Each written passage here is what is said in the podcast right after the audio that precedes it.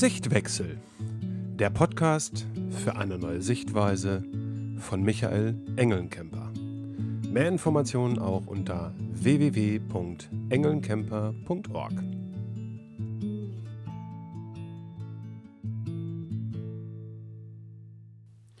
Ja, hallo und willkommen zu einer neuen Folge hier im Sichtwechsel.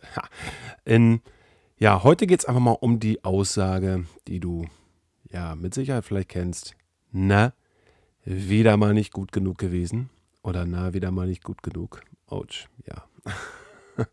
Aber neulich kam mir dieser Satz unter, der besagte, ja, das hat das Gefühl, nicht gut genug zu sein, das scheint der verbreitetste Glaubenssatz überhaupt zu sein. Ja, und in meiner Welt, ja, ist das an den Sachen, die mich antriggern, immer irgendwas dran und ja, so einen zweiten oder dritten Blick wert. Solltest du vielleicht auch mal drüber nachdenken, statt Dinge immer vorschnell abzutun oder zu verurteilen. So, mich verfolgte dieser Satz innerlich bereits so ziemlich mein ganzes Leben lang. Und ja, auch heute noch finde ich mich oft mit diesem Gedanken konfrontiert. Und auch was anderes ist mir ja dabei wieder bewusst geworden auf einer Metaebene, Thema Glaubenssätze. Ja, also Glaubenssätze sind im Generellen irgendwie wie so ein Makro. Ja, also du weißt, ich liebe dieses EVA-Prinzip, PC, ne? Eingabe, Verarbeitung, Ausgabe. ja, und ja, Glaubenssätze sind halt ein Makro, das dafür sorgt, ein bestimmtes Gefühl in mir auszulösen. Bei limitierenden Glaubenssätzen halten negative Gefühle. Bei transformierenden oder öffnenden Glaubenssätzen ja, scheinen die so eine Art innere Ressource anzuzapfen und verfügbar zu machen. So, jetzt aber zurück zum nicht gut genug sein. So, woher kommt dieses Gefühl, das sich dann in diesem Satz äußert? Ich behaupte einmal, dass es zwei Ursachen hat. So, erstens vergleichen wir uns permanent mit irgendetwas und zweitens sind wir ja auf Fehlerfinden programmiert. Ja, das beginnt schon in jüngster Kindheit. Wie oft wird einem kleinen Kind gesagt, dass es etwas nicht kann, dass es etwas falsch gemacht hat? Geht dann in der Schule weiter, ja, die diesen jungen Menschen dazu erzieht, alles richtig machen zu müssen. Fehler werden mit schlechten Noten bestraft. Ist von zehn Aufgaben eine falsch, ja, dann wird diese fett rot markiert, statt ja, dass man sich auf die neun richtigen fokussiert und die einfach mal in den Fokus stellt. So, dann schau auf den Schulhof. In den Pausen, hey, da werden die neuesten Smartphones gezeigt und wer da nicht in ist, der hat ein Problem. Die neuesten Sneakers, Xbox, Playstation, ja, wer da nicht mithalten kann, ey, der ist draußen. Und das suggeriert uns ja auch die Werbung. Du bist erst dann gut, dir geht es erst dann besser, wenn du ja dieses oder jenes hast. Und ja, je mehr auf diesen Zug aufspringen, desto falscher fühlen sich halt all die anderen, die das entweder sich nicht leisten können oder da keinen Wert drauf legen oder die halt einen anderen Fokus haben. Ja, du siehst das durchtrainierte Model in der Werbung. Fuck, ich bin zu fett, bin wohl wieder nicht gut genug. Entspreche wohl ja nicht der Norm. Ja, genau, die Norm. Ja, das, was uns die Gesellschaft sagt, was richtig oder falsch ist oder wäre. Ja, noch vor 30 Jahren, hey, da war es normal, von der Ausbildung bis zur Rente in einem einzigen Unternehmen zu bleiben. Einmal Banker, immer Banker. Einmal Stahlbau, immer Stahlbau. Einmal Thyssen, ja, bis zur Rente bleibst du da. So, entspreche ich nicht der gesellschaftlichen Norm, dann, ja, es scheint wohl etwas an mir falsch zu sein als Jobhopper verschrien, weil ich halt alle zwei, drei Jahre das Unternehmen gewechselt habe, ja, dann funktioniere ich wohl halt nicht so wie erwartet. Ja, ist das so? Wer erwartet denn da etwas? Sind es meine Eltern, die halt sagen, okay, Mensch, da, ne, du musst mal beständig werden, du musst doch mal irgendwo noch mal ankommen oder sowas? Oder ist es die Gesellschaft, die mir ja weismachen will, was richtig und was falsch ist? Ja, und so zieht sich das so ziemlich durchs gesamte Leben. Ja, schau doch mal im Beruf. Machst du da etwas falsch, dann gibt es Ärger. Ja, Termin beim Vorgesetzten, MBOs. So, ne? da wird meistens immer noch aufgezählt, was die Leute das ganze Jahr aber falsch gemacht haben und was sie nicht richtig gemacht haben. Ja, erinnere mich an die Haltung eines Trainers, bei dem ich mal ein Seminar besuchte. Er vertrat das Motto, kaum sage ich es einem Mitarbeiter tausendmal, schon macht das. Ja? Er hatte so diese Lobetechnik. Weil, was passiert in der Regel, wenn ein Vorgesetzter, hm, auch irgendwie ein spannendes Wort, ähm, also wenn der nur darauf achtet, was die Mitarbeiter falsch machen. Ja, es etabliert sich eine, ja, er hat es immer so genannt, so eine Untätigkeitsspirale, so eine Destruktivspirale. Ja, dann bemühen sich die Mitarbeiter halt nicht mehr umeinander. Ja, wenn der Kollege um Hilfe bittet oder ja, es etwas rechts oder links neben der eigenen Tätigkeit zu tun gibt, dann lassen die das, weil sie könnten ja wieder etwas falsch machen und dann gibt es halt wieder Ärger. Ja, also dann doch lieber Job nach Vorschrift, also so schön so 9 to 5, immer so, so kurz unterm Radar fliegen, bloß nicht auffallen, Feierabend. Ja, und neben den Fehlern ist halt ja, das Vergleichen, was sich auch durch den Berufsalltag zieht. Kennzahlen, Zielvereinbarungen, ja, die bestimmen halt den Berufsalltag. Ja, viele Vorgesetzte, ey, die vertreten heute immer noch die Meinung, dass Zielvereinbarungen 30 Prozent über dem Erreichbaren liegen sollten, damit der Mitarbeiter, ja, damit er auch wirklich seine 100 Prozent gibt. Ja, ey, was für ein Schwachsinn, sorry. Denn, ja, was führt denn mitunter genau zu den Problemen, die wir heute haben? Burnout, Jobwechsel, Sinnkrise, weil wir halt permanent gesagt und gezeigt bekommen, dass wir nicht gut genug sind. So, dann erfährst du vielleicht, dass ein Kollege für den gleichen Job, den du machst, ja, 300 Euro mehr Gehalt bekommt. Was löst das in dir aus? Na, wieder nicht gut genug? Was macht der besser als ich? Ja, Freundes- und Bekanntenkreis.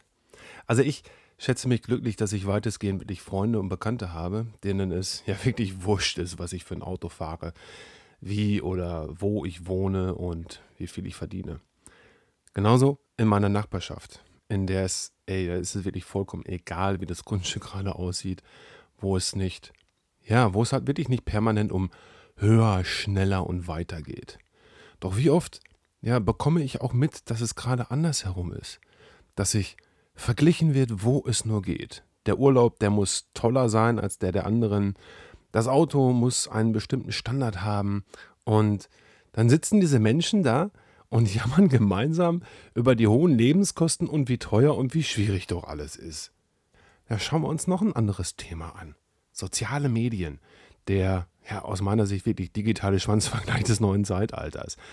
Ja, hier wird ja, wie wird sich hier verglichen? Alter Schwede, ey. Auf Twitter. Ähm, ja, Twitter ist für mich ein im Moment gerade wirklich interessantes Beispiel.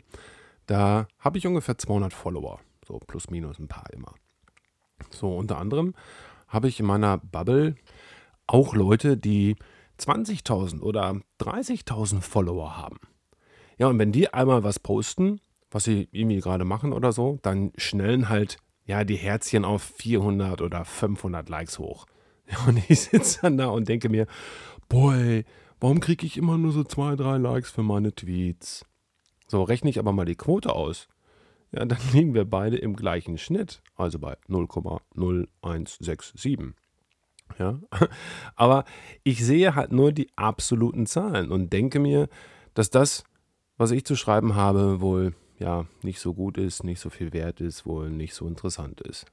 Ja, so genauso ertappe ich mich auch schon öfter dabei oder habe mich auch dabei ertappt, ey, dass ich neidisch auf die Zahlen der Fans, der Follower, der Freunde von anderen war. So, Kennzahlen für Beliebtheit, ganz klasse. Ja, klar machen diese Menschen was richtig. Sonst würden sie ja, ja, sonst würden sie ja nicht auf eine solche Resonanz stoßen. Doch sollte ich mich dann wirklich nicht fragen, was ich dann wohl falsch mache.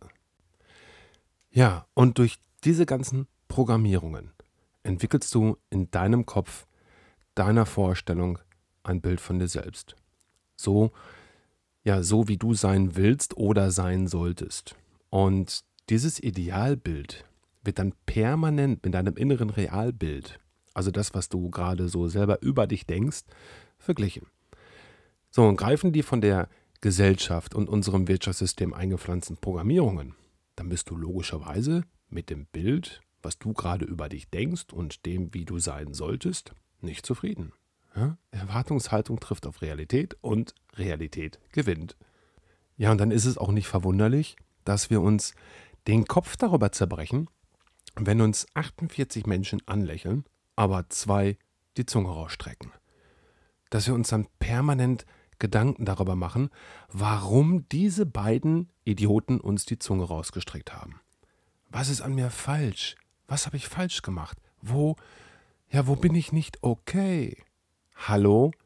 Hey, 48 Menschen haben dich angelächelt, finden dich okay, sympathisch, nett, zuvorkommend, hilfsbereich, witzig. Ja? Anfang Juli, ja, habe ich ein Online-Seminar über eine Akademie abgehalten. Da, ja, da waren ca. 70 Leute mit dabei. So im Anschluss durften diese das Seminar bewerten. Ja, insgesamt kamen da 24 Feedbacks zusammen und ja, da waren zwei dabei, die haben mir eine 5 gegeben, weil die das Format blöd fanden. Ja, dreimal darfst du raten, was mich am meisten wurmte und was mir wirklich teilweise schlaflose Nächte machte. Richtig, diese beiden negativen Bewertungen. Ja, dass ich unmittelbar nach dem Seminar von Menschen angerufen wurde, die mir zu dem Format gratulierten, weil das mal was ganz anderes war, so komplett außer der Reihe, weil wir halt keine Standardpräsentation gemacht haben, sondern das Ganze in so einer Art Interview geführt haben, was es so in der Form da auch bei dieser Akademie noch nicht gegeben hat. Ja, dass sie das wirklich super fanden, dass ich im Schnitt eine Note von 1,76 hatte, trotz der beiden Ausreißer. Ja, und dass ich mittlerweile sechs neue Kunden durch diese Aktion gewonnen habe. Ja, und da ist es mir klar geworden, ich kann es nicht allen recht machen. Es wird immer Menschen geben, die anderer Meinung sind, die andere Vorstellungen haben, andere Werte, Weltbilder, Meinungen, Ansichten. Das ist vollkommen normal und das ist auch vollkommen okay. Ja, aber das könnte doch vielleicht auch der Weg aus diesem Dilemma sein. Höre ich auf, mich permanent zu vergleichen und nach Fehlern zu suchen, dann verschwindet vielleicht auch das Gefühl, nicht gut genug zu sein und beleuchte auch mal mehr das Richtige in meinem Leben. Das, was ich gut kann. Und werde darin zum Beispiel noch besser. Streben statt vergleichen. Weil es ist ja auch so, Energie folgt halt der Aufmerksamkeit. So, was passiert, wenn ich mich auf Fehler fokussiere? Auf das, was andere besser können als ich? Richtig. Ich sehe nichts anderes mehr.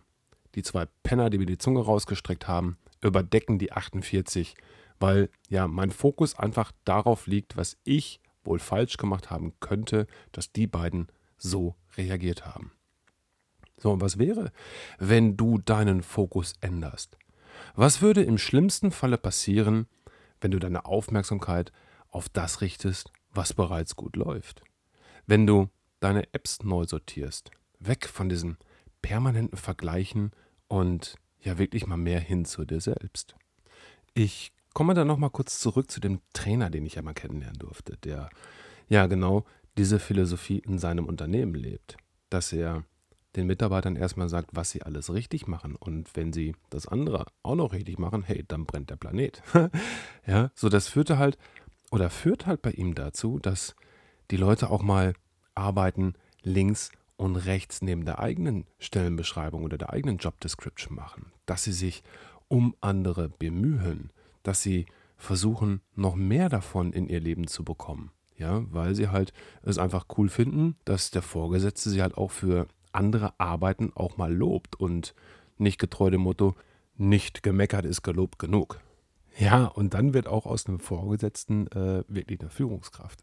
Also, richte doch dein Selbstbild, das Ideal, das du anstrebst, an den Dingen aus, die dich wirklich einzigartig machen. Denn ja, dieses Bild, das können wir nicht einfach so abschalten. Doch wenn ich es nicht abschalten kann, dann kann ich es auch für mich nutzen oder halt anders nutzen, indem ich meine Stärken finde und diese für mich weiter verbessere. Sorge dafür, dass du ja mit Fehlern anders umgehst und sie in ja dem größeren Kontext siehst. dass du vielleicht dann äh, ja zu den beiden Menschen gehst, die dir die Zunge ausgestreckt haben und sie fragst, hey, das finde ich jetzt interessant. Kannst du mir mal erklären, warum du das gemacht hast? Ja, und dann werden Fehler zu dem, was ja deren eigentlicher Sinn ist. Sie werden zu einem Feedback, das ich nutzen kann, um Dinge für mich einfach zu reflektieren. Und in Zukunft vielleicht dann auch einfach mal anders zu machen. Denn eins, ja, eins ist wirklich ganz klar. Du bist so, wie du bist, vollkommen okay. Du musst dich nicht mit anderen vergleichen. Und ich freue mich, wenn dir diese Folge gefallen hat, du mir dazu auch mal ein bisschen Feedback geben würdest, sodass wir uns ganz einfach in der nächsten Woche auch wieder hören mit ja, einem neuen, vielleicht auch für dich spannenden Thema. Also, hab eine feine Woche, vergleich dich nicht mehr, hör auf nach Fehlern zu suchen, fokussiere dich auf das Richtige und ich wünsche dir eine schöne, entspannte, angenehme Woche.